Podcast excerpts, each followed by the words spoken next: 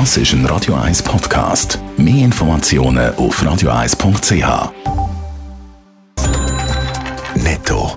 Das Radio 1 Wirtschaftsmagazin für Konsumentinnen und Konsumenten wird Ihnen präsentiert von Blaser Greinicher. Wir beraten und unterstützen Sie bei der Bewertung und dem Verkauf von Ihrer Liegenschaft.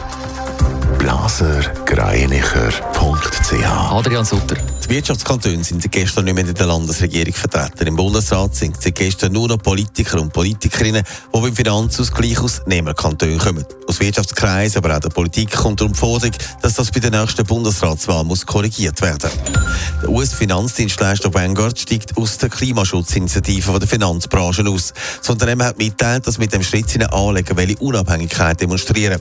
Die 300 Finanzdienstleister haben sich zum Ziel gesetzt, bis 2050 klimaneutral zu werden. Der Schokihersteller Barry Callebaut expandiert in Kanada weiter. Für 70 Millionen wird eine Schokifabrik in der Provinz Ohio ausgebaut. Durch das entstehen fast 100 neue Arbeitsplätze. Der Bundesrat ist neu zusammengestellt. Die Urbane Schweiz ist aus der Landesregierung Kate neu gewählt. sind zwei Personen aus der ländlichen Region. Jetzt hat er so der Wirtschaft sorgt das für Aufreger. Es ist vor allem auch der Finanzausgleich, der heute an vielen Orten angeschaut wird. Die Kantone, die wirtschaftlich stark sind und zahlen, die, die das nicht sind, die kommen über. Das sind dann eben die sogenannten Geber- und Nehmerkantone. Dass jetzt im Bundesrat nur noch Personen sind, die aus Nehmerkantonen sind, das ist doch außergewöhnlich und es ist natürlich kein Gleichgewicht. In der Zauberformel gibt es nichts, was dagegen spricht.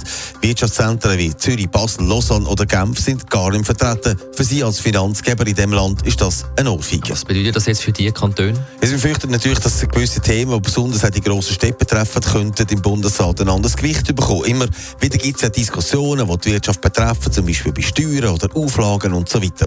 Allerdings ist dann natürlich auch das Parlament noch da, das da abfedern kann. Im Parlament ist dann auch schon gestern von vielen Seiten die Forderung gekommen, dass das Ungleichgewicht zwischen Nehmer- und Geberkantonen im Bundesrat wieder verbessert werden bei den nächsten Bundesratswahlen. Netto. Das Radio 1 Wirtschaftsmagazin für Konsumentinnen und Konsumenten.